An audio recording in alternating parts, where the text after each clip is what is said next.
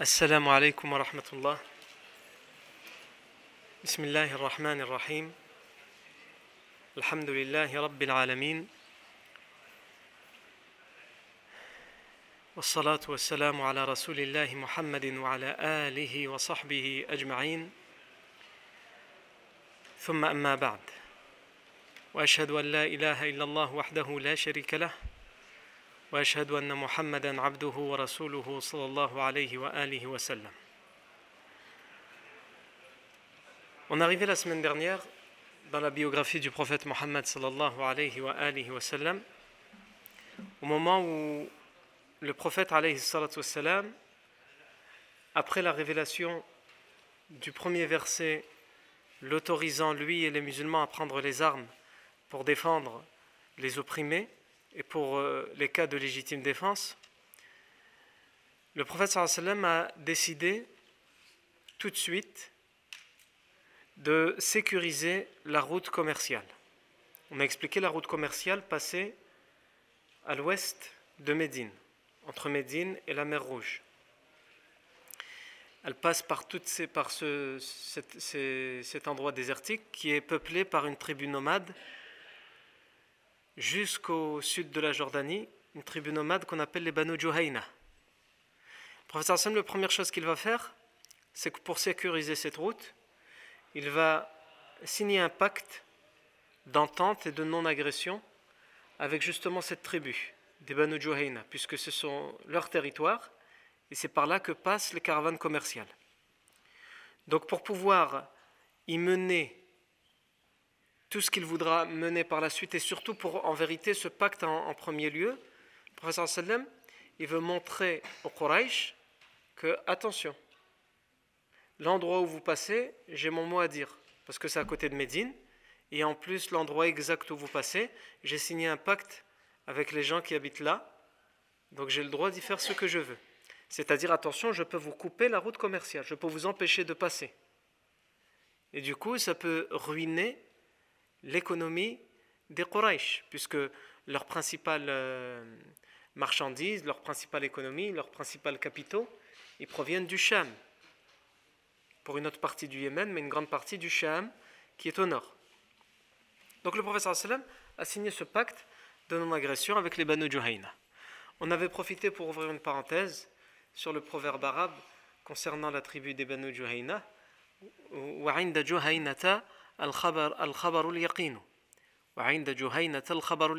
Et chez les Juhayna se trouve la vraie information. On a dit ce proverbe, on l'utilise quand euh, quelqu'un il, il, sait, il a vu la chose, il a vécu une scène, et par la suite les gens ne savent pas que lui a vécu la scène, il l'a vu de ses propres yeux, les gens ils, racontent ce qu'ils ont entendu, ils, rajoutent les rumeurs, etc. Quand il entend dire ça, quand il entend toutes les rumeurs, qu'est-ce qu'il dit? Lui, il, il, il sait ce, ce proverbe Et c'est chez les Juhayna qu'il y a la vraie information, c'est-à-dire chez lui. Et lui, il a tout vu.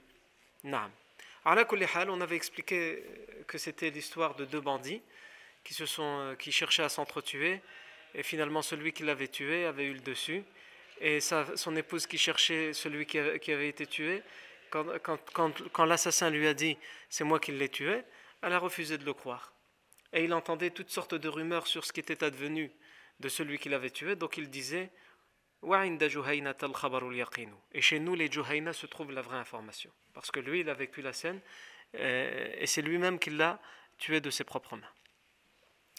Quoi qu'il en soit, on revient aujourd'hui donc à cette première chose que le professeur Sam a fait il a sécurisé la route.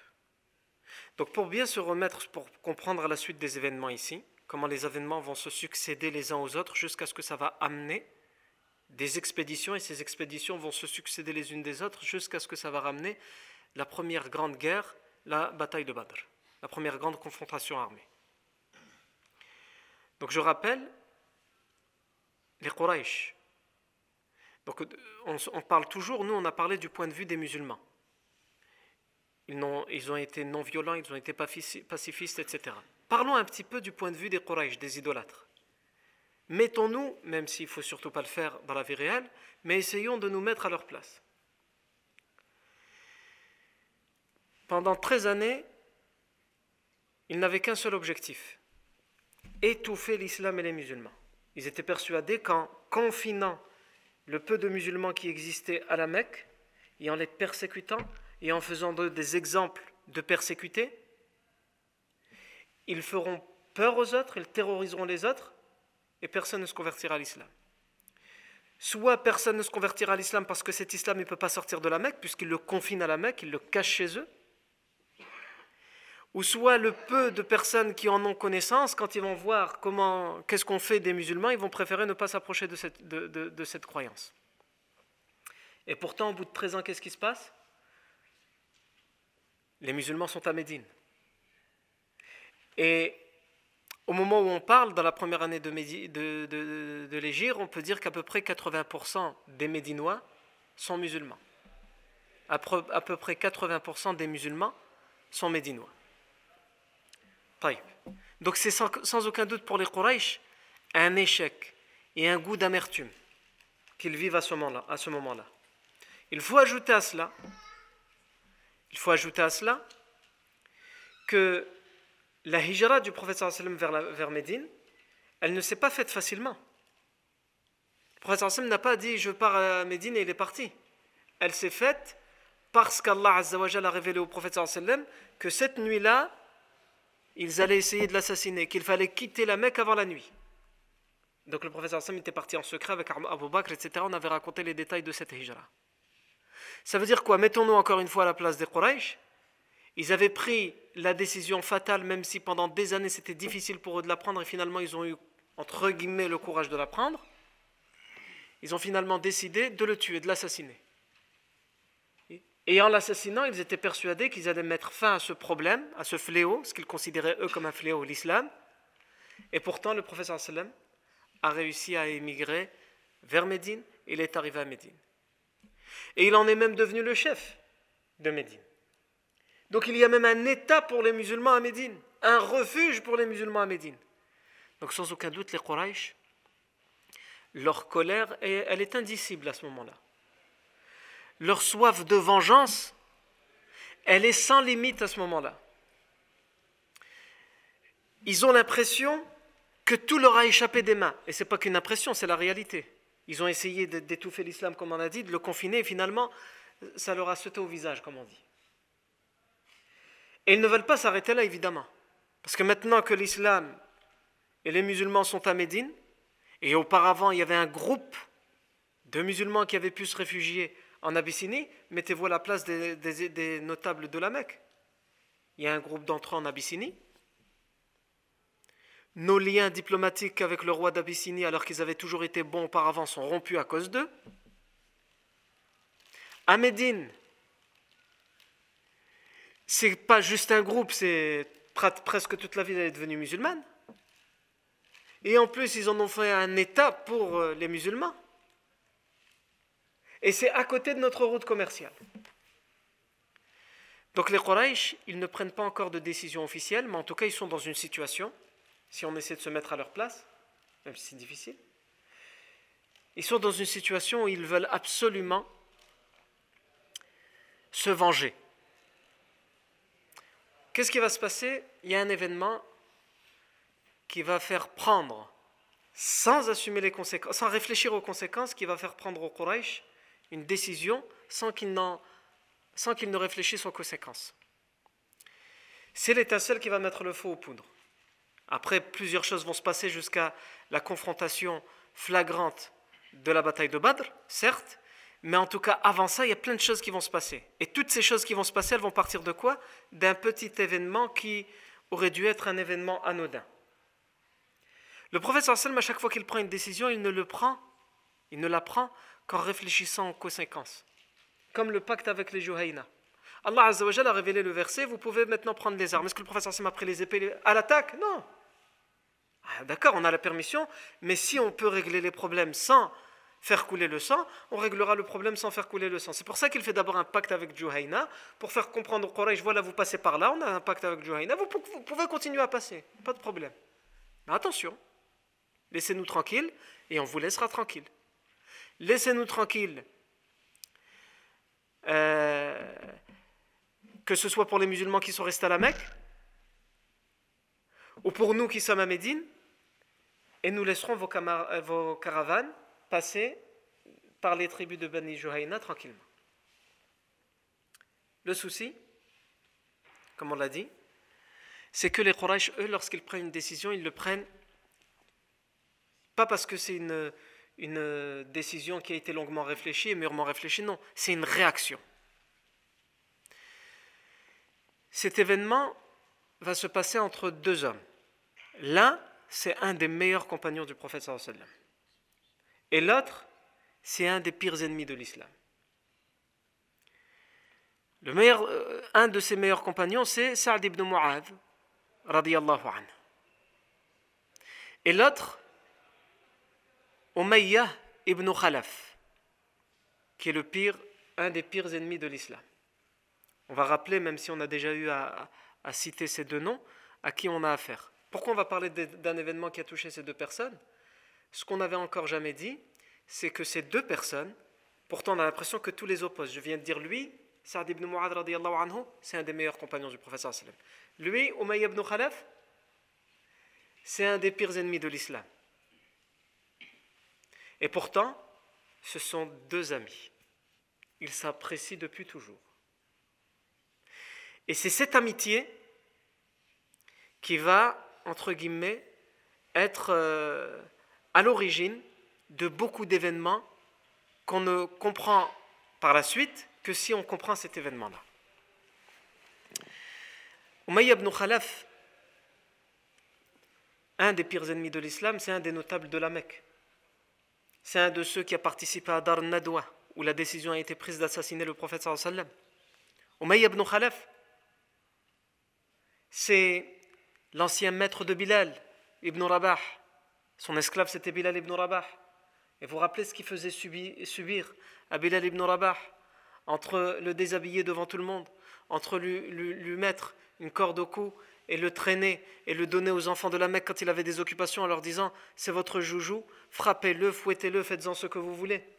Et lorsqu'il il avait du temps libre, c'est lui-même qui s'en occupait et qui le fouettait et qui lui mettait des, des grosses pierres sur, sur le torse jusqu'à ce qu'il accepte de renier sa foi.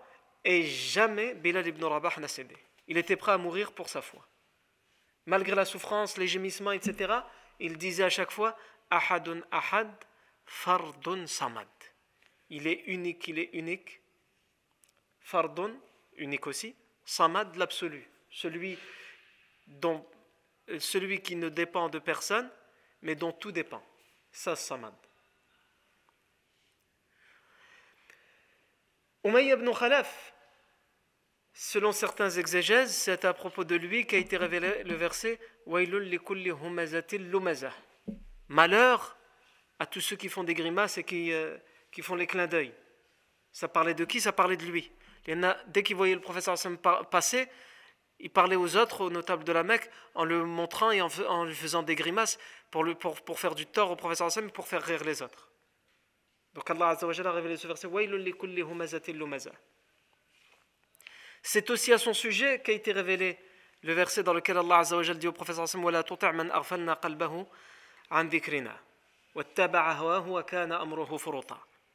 Et n'obéis pas, Allah Azza dit au prophète et n'obéis pas à celui dont nous avons distrait le cœur et qui a préféré suivre ses passions. Ne lui obéis pas. Pourquoi? Parce qu'une fois, une fois ibn Khalaf, il s'est il en est pavané devant tout le monde à la Mecque et il a dit au prophète sallam, ça on l'avait dit, il a dit au prophète sallam, si tu veux qu'on te croie, alors au moins fais déjà une chose, arrête d'être toujours avec les pauvres, les miséreux et les esclaves. Le prophète sallam, il les soulageait, il les rassurait, il les aidait. Et donc il dit, tu veux, que nous on croit en toi et on va être mélangé à ces gens-là, ces pauvres, ces miséreux. Jamais de la vie. Donc éloigne-toi, déjà fais ce premier geste, Éloigne-toi, éloigne-toi d'eux, éloigne-les de toi, et à ce moment-là, peut-être qu'on viendra s'asseoir avec toi. donc c'est pour ça qu'Allah Azza dit au professeur N'obéis pas à celui dont nous avons distrait le cœur de notre rappel et qui ne fait que suivre ses passions. C'est aussi à son sujet qu'a été révélé le verset dans lequel Allah Azza wa dit. Les meilleurs amis seront le jour du jugement dernier des ennemis les uns contre les autres, sauf ceux qui ont la piété, la bonne croyance. Pourquoi ça a été révélé à son sujet? Les son meilleur ami, c'était qui? C'était Uqba ibn Abi Mu'ayt, un autre ennemi de l'islam, qui était même voisin du prophète sallam. Et Uqba ibn Abi Mu'ayt, un jour, il est parti s'asseoir pour écouter ce que le prophète sallam disait. Et Umayy ibn Khalaf va lui dire On est amis et on s'apprécie. Et c'était vraiment des meilleurs amis, yani depuis tout le temps. Et il va lui dire Si tu veux qu'on continue à être amis, si tu veux que je continue à te permettre de, me voir, de voir mon visage, il lui a fait du chantage. Arrête de t'asseoir avec lui et surtout, va lui cracher au visage. Et on avait dit que le seul qui avait osé en aller jusque-là, c'était Uqba ibn Abu. On l'avait cité ça aussi pendant la période Mekwas. Et c'est Umayy ibn Khalaf qui va l'y pousser. Et on pourrait citer d'autres choses. Dans le, si je peux m'exprimer ainsi, dans le casier judiciaire d'Umayy ibn Khalaf. Mais on va s'arrêter là. Mais en tout cas, l'événement dont on va parler aujourd'hui, il concerne lui, un des pires ennemis de l'islam, du prophète Mohammed Et il concerne, à côté, un des meilleurs compagnons du prophète Sa'ad ibn Mu'ad. Sa'ad ibn Mu'ad, c'est un des grands notables de la tribu des Haus à Médine. Sa'ad ibn Mu'ad, c'est le chef de la tribu des Bani Abdel Ashhal à Médine. C'est le chef de la tribu des Bani Abdel Ashhal. Sa'ad ibn Mu'ad, il va se convertir par la cause de Mus'ab ibn Umayr. Vous vous, rappelez que Mus'ab ibn Umayr a été envoyé par le professeur sallam à Médine et il sera reçu par As'ad ibn Zurara qui va faire la da'wa à Médine. Et Sa'ad ibn Mu'ad en avait raconté qu'il était venu pour euh, expulser Mus'ab ibn Umayr. Et Mus'ab ibn Umayr va lui dire Très bien, tu veux m'expulser Il était venu avec sa lance et tout ça. Assieds-toi d'abord et écoute ce que j'ai à dire. Et si tu penses que ce que je dis c'est n'importe quoi, à ce moment-là, expulse-moi. Et finalement, ça va résulter sur quoi? Ça va résulter sur la conversion de, de Saad ibn Mu'ad. Et Saad ibn Mu'ad, dès qu'il s'est converti, la première chose qu'il va faire, c'est quoi? C'est qu'il va retourner, puisqu'il est le chef de sa tribu. Il va retourner voir sa tribu, il va tous les rassembler. Les Banu Abdel Ashal. Et il va leur dire Ya Bani Abdel Ashal.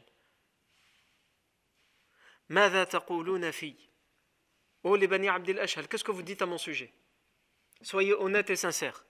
Ils vont dire, toi, tu es notre chef. Tu es le meilleur pour nous. Tu es quelqu'un de bien. A un sous-entendu, la décision que tu prends, on la suivrait. Et ils ne savent pas encore la décision qu'il a prise. Et là, il va leur dire, Ya bani Abdel Ashhal, inna kalamakum alayya haram, hatta tu'minu billahi wa. Oh les bani Abdel Ashhal, je jure par Allah que plus jamais je ne m'autoriserai à vous parler à vous adresser la parole, ni à vous répondre, tant que vous n'aurez pas cru en Allah et en son messager. Et lui vient de se convertir à l'islam et il les oblige à croire. Pourquoi? Léna, il est encore avec euh, les habitudes de la jahiliya. Il vient de se convertir à l'islam, et les habitudes de la jahiliya, c'est quoi? C'est le chef de tribu, c'est lui qui décide. Donc il leur dit, vous avez intérêt à croire, alors que l'islam ne dit pas ça. L'islam nous dit, il faut parler à la personne, et ensuite, soit il est convaincu, soit il n'est pas convaincu. Mais lui, il arrive et il a dit, moi je me, je me suis converti, je suis le chef de la tribu, et c'est comme ça chez nous. Le chef, il décide pour les autres. Et eux, qu'est-ce qu'ils vont faire? Ils vont dire, bah d'accord, qu'est-ce qu'il faut faire? Il faut faire la shahada, il faut dire la shahada. Et donc ils vont se convertir à l'islam. À un tel point que la première tribu de Médine, dans laquelle il n'y a plus personne qui n'est pas musulman, c'est les Banu Abdel Ashal. Saad ibn Mu'ad tout de suite va commencer à briser les tribus qu'il y a dans sa les statues qu'il y a, les idoles qu'il y a dans sa tribu lui-même avec euh, ibn Khudayr. Ils vont les briser de leurs propres mains. Non. Donc Saad ibn Mu'ad, c'est pas n'importe qui. Et d'ailleurs, on le verra. Saad ibn Mu'ad, il va participer à la bataille de Badr.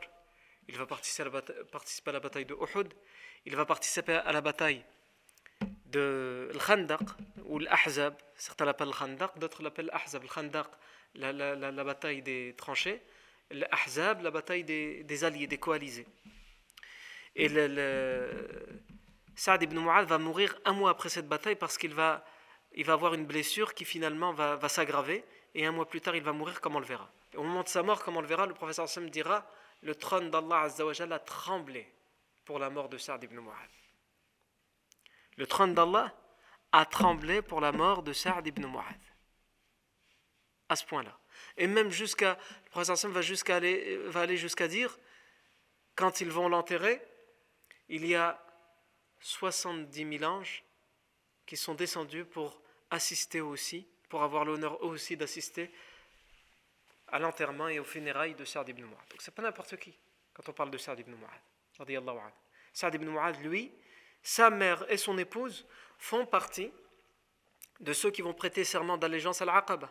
Lorsque une délégation des musulmans de Médine vont venir pour prêter serment d'allégeance au professeur Hassan et lui promettre qu'ils sont prêts à se sacrifier et il, le supplie et l'implore de venir trouver refuge, chez eux, il y aura juste quelques femmes et parmi ces femmes, il y en a deux qui sont très proches de Sa'd ibn sa mère et son épouse. Donc c'est vous dire qui est Sa'd et quel travail il fait d'abord auprès des siens. Saad ibn Mu'adh, un jour le professeur Sam a dit à son sujet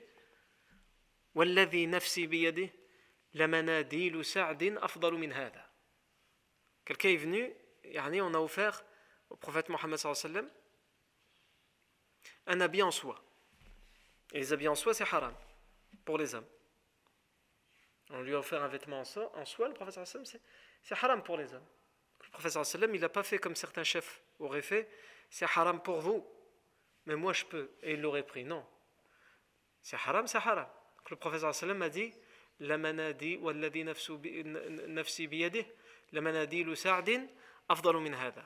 Je jure par celui qui détient mon âme entre ses mains que les mouchoirs de Sa'd ibn Mu'adh. Vous savez, c'est quoi un mouchoir? C'est un bout de tissu qu'on prend pour se moucher ou pour euh, nettoyer quelque chose qui est sale. Les mouchoirs de Sa'd au paradis sont bien meilleurs que ce vêtement. Reprenez-le. Yani sous-entendu, je préfère avoir un mouchoir de Sa'd que d'avoir ce vêtement. Et sachez que le mouchoir de Sa'd au paradis, si le mouchoir de Sa'd il est mieux que ce vêtement, quelle va être la place et l'importance de Sa'd au paradis? C'est ça que le hadith veut dire. On rapporte que Sa'd ibn Mu'adh, anhu, honnête avec lui-même, sincère avec lui-même, il savait être juste avec lui-même et et se dire où est-ce, est que j'ai des efforts à faire et où est-ce que je suis au top? On, rapporte qu'il a dit il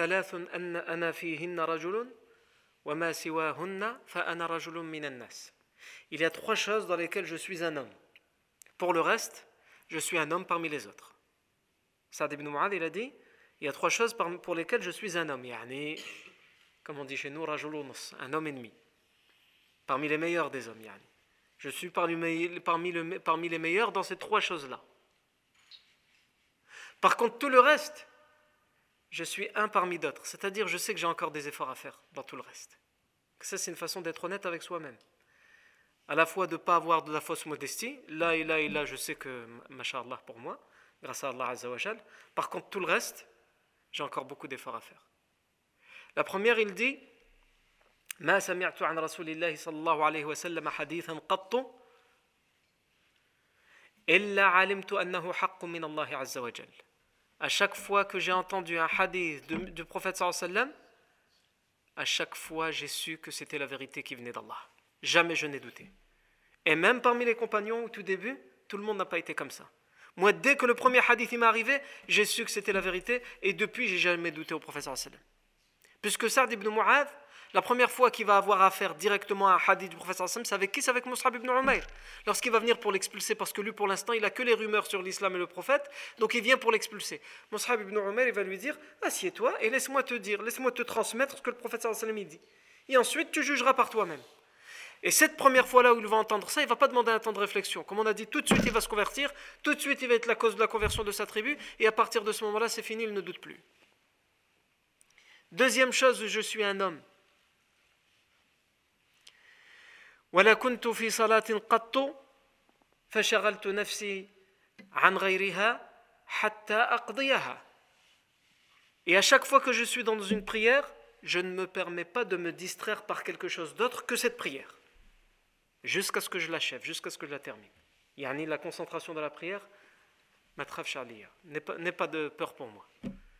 Ça, je sais me maintenir. Chaque fois que je suis dans une prière, je ne permets pas à mon âme de se distraire par quelque chose d'autre que cette prière, jusqu'à ce que je la termine. Troisième chose, ولا كنت في جنازة قط فحدثت نفسي ولا كنت في جنازة قط فحدثت نفسي بغير ما تقول ويقال عنها حتى أقضيها أو حتى أنصرف عنها Et à chaque fois que je suis dans une janaza, dans une prière mortuaire et que j'accompagne le corps jusqu'à la mort, jusqu'à l'enterrement, je n'ai jamais permis à mon âme qu'elle pense à autre chose que ce, que ce que cette janaza est en train de dire et que ce qu'on dit à son sujet. Qu'est-ce qu'elle dit la janaza Mais quand tu vois une janaza, tu vois un corps, ça te parle. Il y a un silence, personne n'y parle. Quelquefois, tu entends juste peut-être les larmes du proche du défunt. Et eh bien ça, ce silence, ça te parle. La mort parle. Tu n'as plus besoin de parler. La mort te parle, elle te donne une leçon. Et donc il dit, je ne permets pas à mon âme à ce moment-là de penser à autre chose que ce que cette janaza est en train de dire. À vers quoi elle appelle comme leçon à tirer? Et je ne lui permets pas de penser à autre chose que ce qu'on dit dans la janaza, que ce qu'on doit dire, c'est-à-dire Allahumma lahu warhamhu, qu'Allah lui fasse miséricorde et qu'Allah lui pardonne.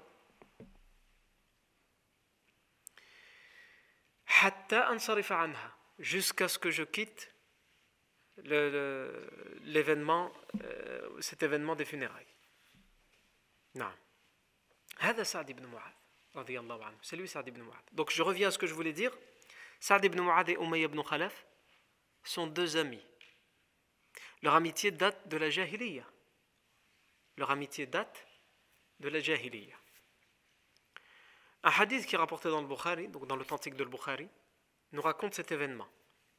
Qui, comme je vous l'ai dit, dans beaucoup de livres de la, vie du professeur Sam, il n'est pas raconté cet événement. Parce qu'on a l'impression que c'est un événement anodin, juste un petit détail qui, qui n'a pas une grande importance. Mais en réalité, quand on s'attache à bien méditer sur la vie du professeur Sam, à y réfléchir, à comprendre tel événement, il est arrivé de quoi, etc., on comprend que cet événement, qui a l'air anodin, c'est une réaction des Quraysh et d'un Quraysh en particulier par rapport à tout ce que je vous ai dit tout à l'heure, qui sont énervés, ils sont en colère, ils ont soif de vengeance, et qui cet événement va être à l'origine de bien des conséquences. Lui-même, c'est une conséquence, mais il va être l'origine de bien des conséquences. Le hadith nous dit, donc il est rapporté par le compagnon Abdullah ibn Mas'ud, et il nous dit كان سعد صديقا لأمية بن خلف سعد ibn Mu'adh était l'ami d'Umayya ibn Khalaf. Saad ibn Mu'adh était l'ami d'Umayya ibn Khalaf. كان سعد صديقا c'était un ami دمية ابن خلف صديقا لأمية بن خلف فكان أمية إذا مر بالمدينة نزل على سعد وكان سعد إذا مر بمكة نزل على أمية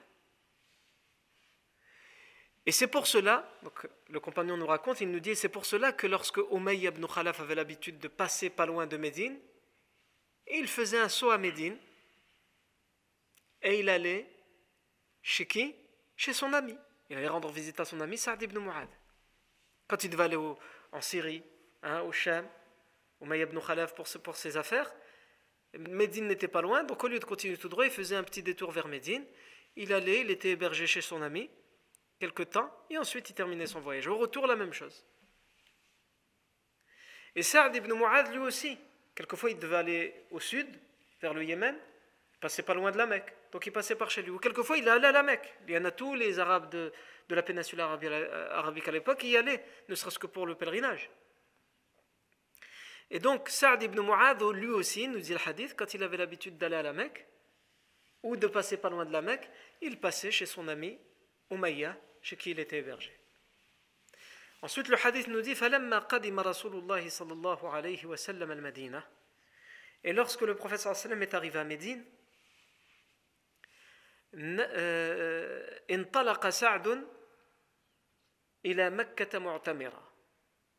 Saad, juste après que le professeur Hassan soit arrivé, il est parti à la Mecque pour faire une umrah, pour faire un petit pèlerinage pour faire une umrah. la première question qu'on peut se poser, c'est Pourquoi Saad? Ça c'est très intéressant. Saad, il fait partie de ceux qui se sont convertis à l'islam à Médine. Saad, il a fait convertir toute sa tribu à Médine. Saad, il a prêté serment d'allégeance au professeur sallam pour le défendre jusqu'au bout, même s'il fallait donner sa vie.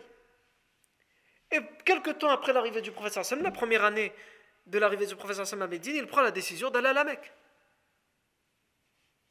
C'est-à-dire, excusez-moi l'expression, d'aller dans la gueule du loup. Alors on peut se poser la question, mais en vérité ça nous montre quoi? Ça nous montre que pour les musulmans, jusqu'au bout, ils ont essayé de mettre de côté les épées. Même à ce moment-là, même au moment où le professeur Hassan commence à sécuriser la route commerciale, même au moment où il le premier verset permettant de prendre les armes est, révélé, Saad ibn Mu'adh fait partie de ceux, c'est-à-dire des musulmans, qui, malgré tout, on doit essayer de faire la part des choses. Tu as ta croyance, j'ai la mienne. La seule chose que je te demande, laisse-moi croire en ce que je veux. C'est tout. Je ne te force pas à croire en ma religion, mais inversement, ne me force pas à abandonner ma religion. C'est donc dans cet esprit, en réalité, que Saad ibn Mu'adh considère que Umayyas a toujours été son ami, même si c'est un des pires ennemis de l'islam. Et en même temps, il veut peut-être aussi prendre la température. Est-ce qu'il y a quelque chose qui a changé ou pas? Vous savez, quand il y a un malentendu, comme ils disent, euh, ils disent que c'est Martine Aubry qui a dit ça. Martine Aubry, elle, elle dit que c'est sa grand-mère qui a dit ça. Quand il y a un flou, il y a un loup. C'est ce qu'ils disent. Quand il y a un flou, il y a un loup. Et donc, dans cette situation où c'est flou, Saad ibn Mu'adh et Umayy ibn Khalaf ont toujours été amis. Donc, Saad, il se dit si il n'y a plus aucun, aucun contact entre nous, ça veut dire que tout ce qui s'est passé, la hijra, etc., ma conversion, elle va couper cette amitié. Mais moi, je dois montrer qu'en réalité, c'est pas parce que je suis devenu musulman, c'est pas parce que j'ai offert le refuge au prophète sallam que je ne sais pas faire la part des choses, mes amis restent mes amis. Tant que eux, ils savent faire la part des choses. Et c'est probablement aussi dans cet esprit que Saad ibn Mu'adh décide d'aller faire cette umrah à la Mecque comme si de rien n'était. Et donc, comme d'habitude, il arrive chez qui? Chez Umayy ibn Khalaf. Et Umayy ibn Khalaf, il appartient à la Jahiliya. Et même si dans la Jahiliya, on a dit qu'il y a beaucoup de mœurs qui sont néfastes, il y a aussi beaucoup de règles qui sont nobles. Et parmi ces règles nobles, quand quelqu'un vient chez toi, tu l'héberges, comme on avait expliqué dans la, semaine dernière dans la fameuse histoire. Le, voyageur leur, offre à manger et l'autre il l'a tué. La, personne il lui a dit euh, euh, euh,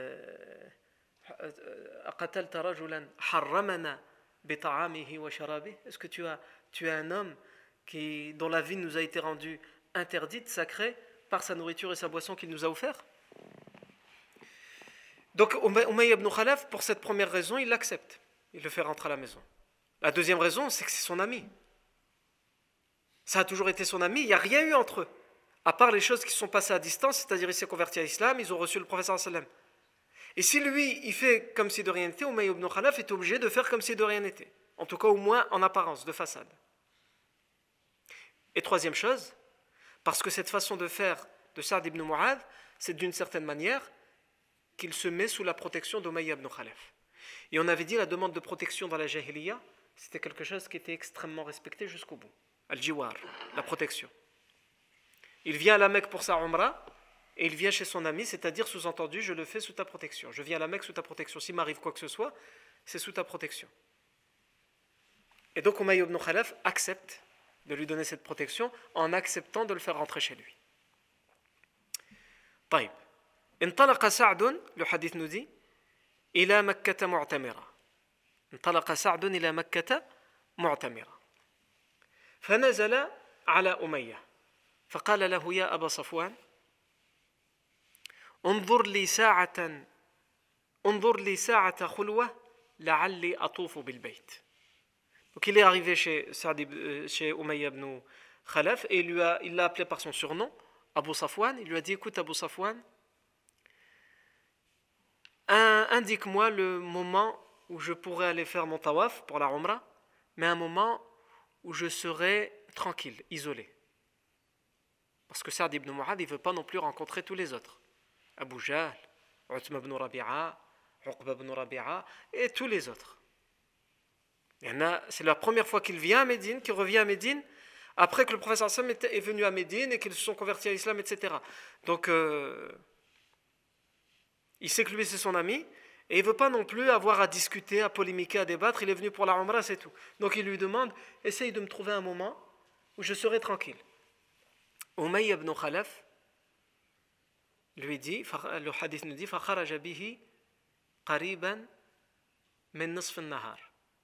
Et il l'a fait sortir de chez lui il lui a indiqué, il est parti avec lui, il, sorti, est sorti avec lui lorsque c'était bientôt le milieu, la moitié de la journée. Et au au milieu de la journée, il fait très chaud.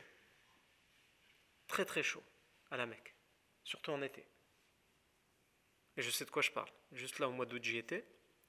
Et euh, quand il y a des millions de pèlerins, justement, et tout le monde veut faire tawaf en bas, le moment où on arrive à faire tawaf en bas sans bousculade, sans, sans être bousculé, sans avoir à bousculer les autres, c'est justement juste euh, après le Pas juste après, parce que juste après, les gens ils sont là, ils ont prié, donc il y en a qui font tawaf, mais à peu près une demi-heure après le Mais c'est un moment où il fait extrêmement chaud.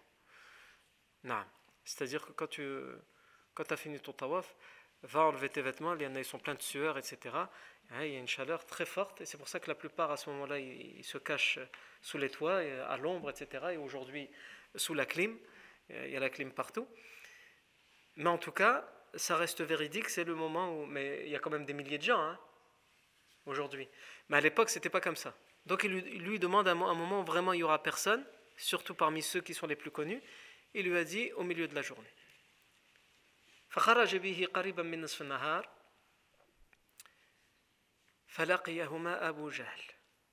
Et Abu Jahl les a croisés. J'allais dire comme par hasard. Le hadith, il nous dit que ça. Abu Jahl les a croisés. Mais après, on peut émettre certaines hypothèses.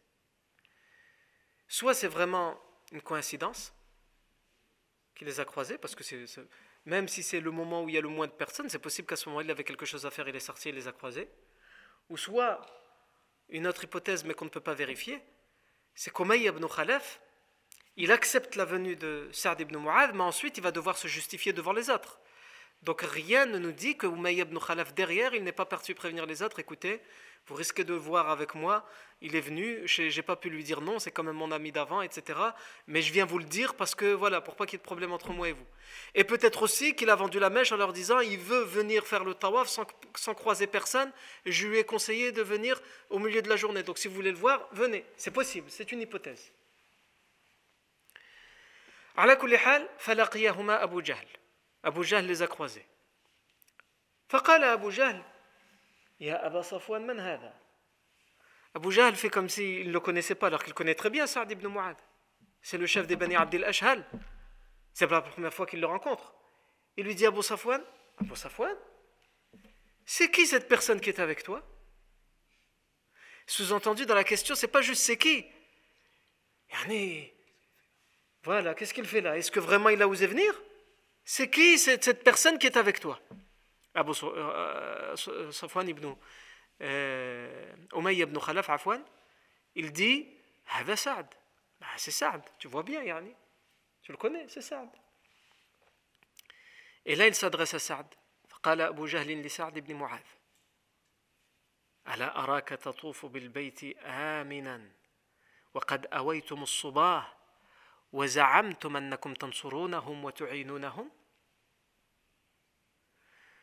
Je te vois ainsi faire le tawaf en toute sécurité, sans qu'il ne puisse rien t'arriver, alors que vous avez donné refuge à qui À Soba. Soba en arabe, c'est le pluriel de Sabi.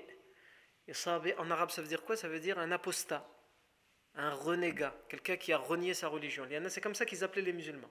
As-Sabi'un, ceux qui ont renié la religion. Alors que ceux qui ont renié la religion, c'est eux. Les les musulmans, ils n'ont fait que revenir à la religion d'Ibrahim, qui était leur ancêtre. Et c'est eux qui ont renié la religion d'Ibrahim. Donc il, lui dit, est-ce que vous avez... Alors tu oses venir faire ici, et toi tu es là en toute sécurité, alors que vous avez osé donner asile et refuge aux apostats aux renégats, et vous avez même prétendu, puisqu'ils ont prêté serment d'allégeance, et dans ce serment d'allégeance, ils ont, promis qu'ils sacrifieraient même jusqu'à leur vie pour protéger le professeur sallam contre tout mal. Et il dit, vous avez même prétendu que vous êtes prêt à le secourir et à l'aider contre tout mal.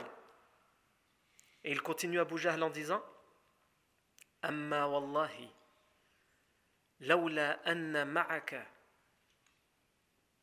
laula anna ma'aka Aba Safwan, ma raja'ta ila ahlika salima. Je jure par Dieu que si tu n'étais pas avec Abu Safwan, donc ça, ça nous laisse sentir qu'en réalité, Abu Jahl le savait. Les ne demandent pas d'explication, à aucun moment il demande des explications à, à, Safwan ibn Umayya. Il lui dit, devant Safwan ibn Abu, euh, Abu Safwan Umayya ibn Khalaf, il lui dit, si tu n'étais pas avec Safwan, jamais tu ne serais retourné chez tes proches sains, sauf avec la vie, avec la vie euh, vivant, yani. au minimum euh, sans aucune blessure. Ou... Jamais tu n'aurais pu retourner en toute sécurité et sain et sauf chez les tiens, alors que, alors que vous avez accepté de donner refuge au professeur sallam, etc. Et là, Saad ibn Mu'ad, il n'a pas froid aux yeux. Il ne va pas baisser la tête et aller faire son tawaf comme si de rien n'était. Il refuse qu'on lui parle ainsi. Surtout pour lui qui est pèlerin. Et avant, le, pèlerin, c'était quelqu'un de sacré même chez les, dans la Jahiliya. Quelqu'un qui était là juste à côté de la Kaaba, sans être pèlerin, c'était aussi sacré normalement. Mais les idolâtres de la Jahiliya ne respectaient plus rien. Donc il va lui dire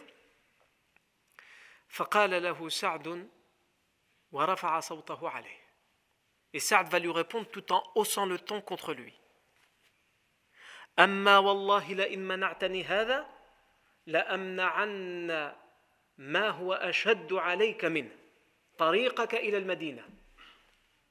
Je jure par Allah que si tu oses m'interdire ça, de faire le tawaf, moi je t'interdirai bien pire pour toi que ça.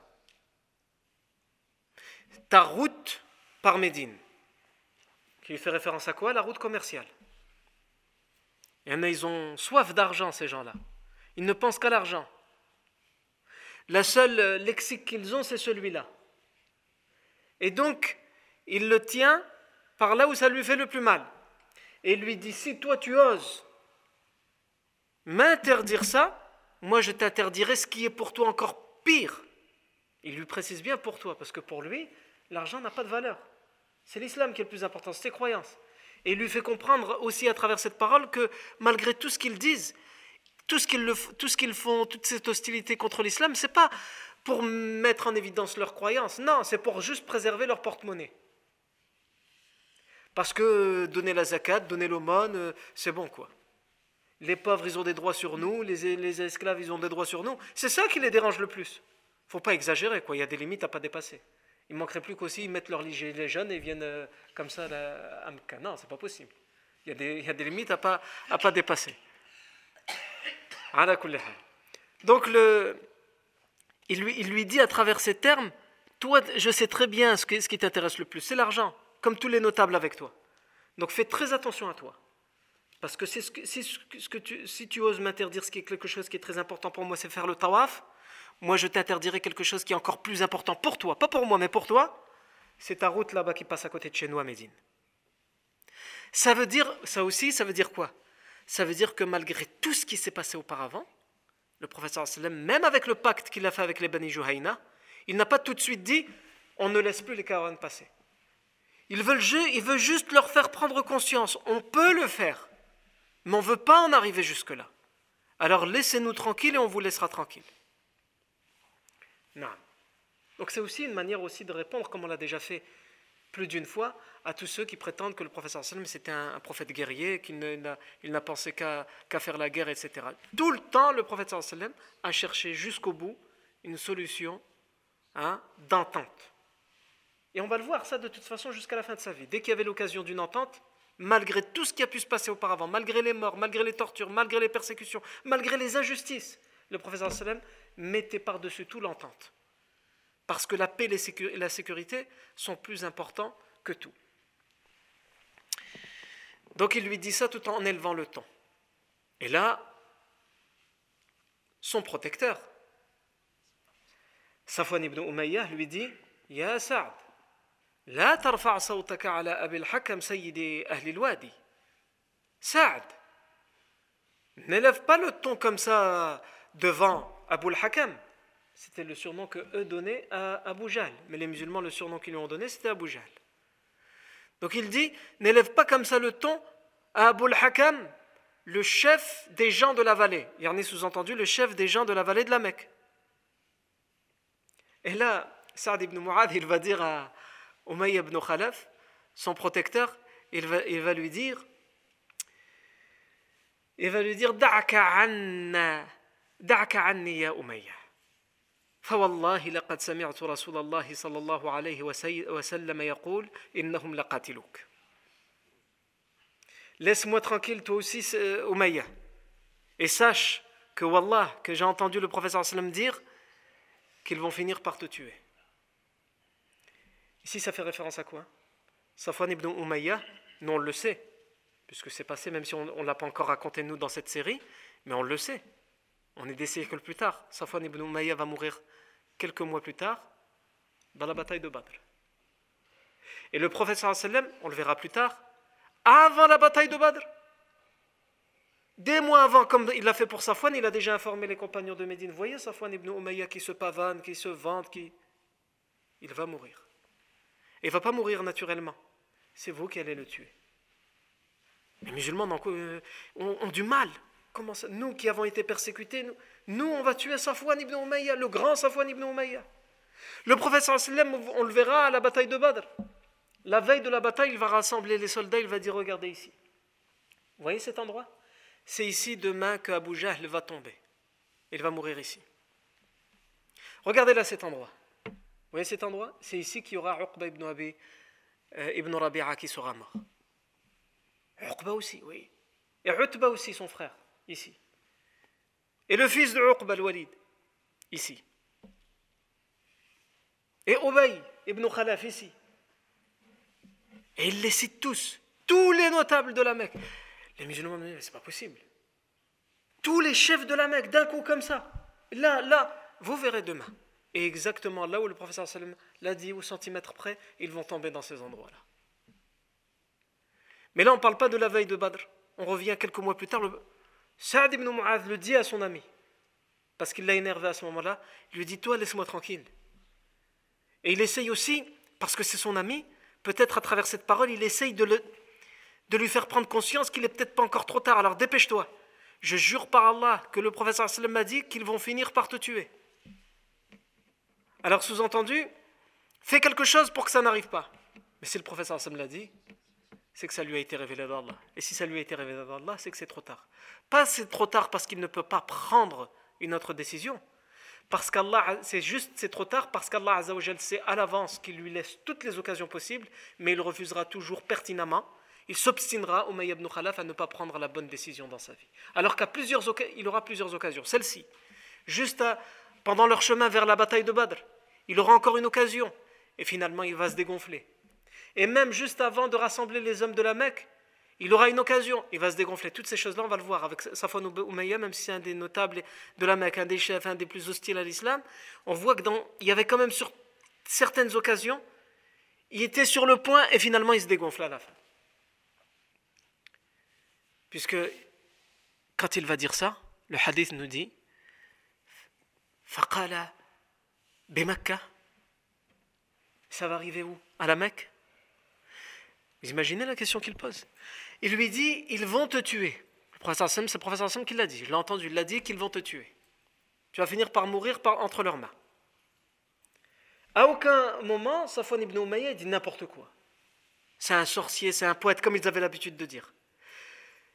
Safwan ibn Umayya, le hadith nous dit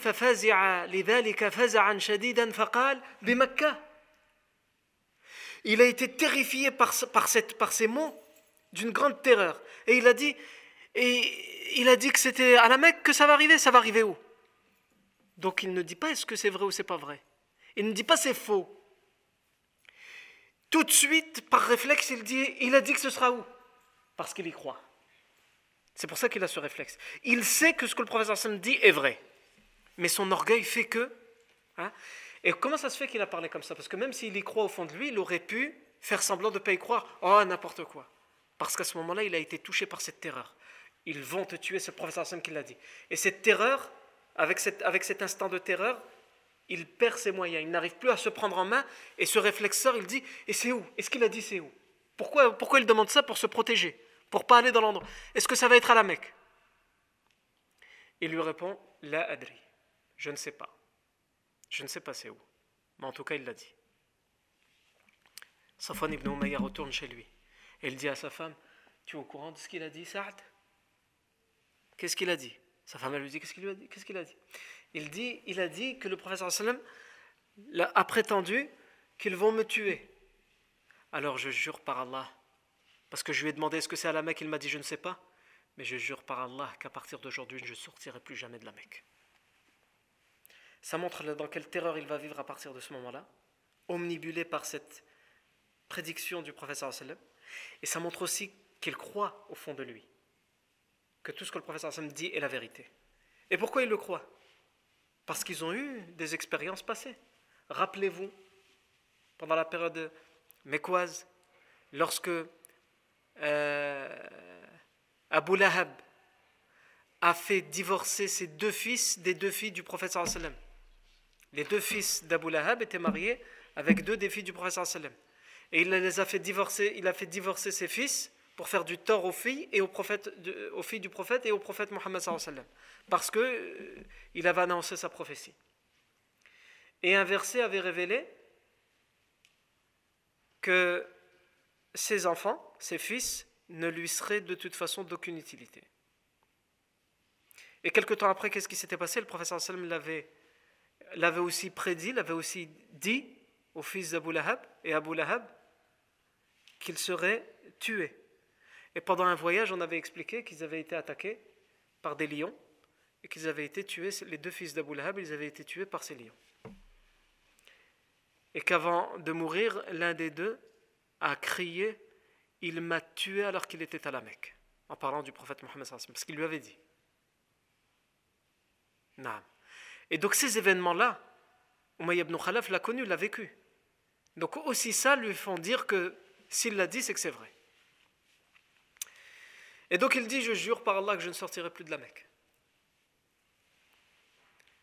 Et le hadith, la fin du hadith, non, on va, ne va pas le, citer tout de suite parce que la fin du hadith, il nous parle de quoi? Il nous parle de bien des mois plus tard, la bataille de Badr. La fin du hadith, il nous dit, et lorsque la bataille de Badr va arriver, Abu Jahl, il va se mettre à rassembler tous les combattants, et Umayy ibn Khalaf, lui, il a juré qu'il ne sortait pas de la Mecque depuis la fois où il avait eu la, prémonition.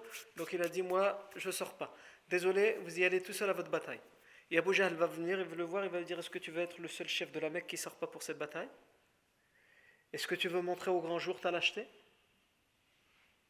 Et finalement, il va le piquer encore une fois. Ils savent se parler entre eux. Il va piquer là où ça fait mal. Donc finalement, il va dire à sa femme Il va d'abord dire à Abu Moi, lâche, eh bien, je vais acheter la meilleure des montures une chamelle qui n'a jamais été vue auparavant dans un combat. Et je vais être sur cette chamelle pendant ce combat, pour te montrer qui est le lâche. Et il va retourner chez lui, il va dire à sa femme, prépare ma valise, mon épée, mon bouclier, prépare tous mes, mes, outils de guerre, je pars à la guerre. Et ensuite, encore une fois, Safwan ibn Umayya, le hadith nous dit que juste avant la bataille, il va finalement essayer de dissuader les notables et finalement, encore une fois, on va, on va utiliser la lâcheté, etc. Et il va encore une fois se dégonfler, avec Utba ibn Rabi'a ici aussi qui va essayer de, se dégonfler. Et finalement, la bataille aura lieu, il va mourir à, la bataille de Badr. Ce hadith, comme on a dit, cet événement, qui, qui a, l'air d'être anodin, montre quoi? Montre qu'à partir de ce moment-là, Abu Jahl a une réaction, mais cette réaction devient une règle, une loi. Il déclare que tous les musulmans, qu'ils soient mécois ou non, sont persona non grata à la Mecque. puisqu'il interdit, il a voulu interdire, sauf que là il a fait une exception parce qu'il était sous protection d'Umayy ibn Khalaf, mais il lui fait comprendre pour qu'il aille le dire aux autres que plus personne ne sera accepté de venir à la Mecque parmi les Médinois, pas les Mécois, les Mécois le savent déjà, ils viennent, viennent plus à la Mecque, mais les Médinois, musulmans, n'ont plus le droit de venir à la Mecque et s'ils viennent, ils ne retourneront pas chez, eux sains et saufs. Donc il déclare la guerre aussi aux Médinois musulmans. Et ça, sans aucun doute, c'est une erreur stratégique de leur part. Et comme si ce n'était pas suffisant, Abu Jahl et les notables de la Mecque vont prendre une autre décision et ils vont gravir d'un échelon. Donc là, ils ont déjà déclaré la guerre depuis longtemps aux musulmans mécois, qui sont à la Mecque et ceux qui se sont réfugiés à Médine. Deuxième chose qui vient d'être faite, ils déclarent la guerre même aux Médinois musulmans. Donc les gens qui ne sont pas mécois, parce qu'au début, à chaque fois, ils disaient c'est une affaire qui nous regarde, nous les mécois. Maintenant, ils disent même vous les Médinois, si vous êtes musulmans, vous n'êtes plus les bienvenus ici, et si on en attrape un, on l'emprisonne, on le tue, etc les Médinois musulmans ne sont plus en sécurité. Ils sont devenus des ennemis pour les Mécois. Troisième chose, ils vont envoyer une lettre à Médine qui sera destinée à qui? Donc à Médine, on sait qu'il y a grosso modo trois parties dans la population. Les musulmans mécois, les musulmans médinois et tous ceux qui ne sont pas musulmans. En particulier les idolâtres, les arabes qui sont restés idolâtres. Il va envoyer Abu Jahl, avec les notables de la Mecque, une lettre aux idolâtres de Médine. Et là, il va, dans cette lettre, dans le contenu de cette lettre, il va gravir d'un échelon. Et c'est ce qui va mettre, encore une fois, c'est ce, genre d'événements anodins qui vont mettre le feu aux poudres. Quel est le contenu de cette lettre? Ça, c'est ce que nous verrons la semaine prochaine. Bidnillahi tabaraka wa ta'ala. Barakallahu fikum pour votre attention. Subhanakallahu wa bihamdik. Ashhadu an la ilaha illa ant. Nastaghfiruka wa natubu ilayk.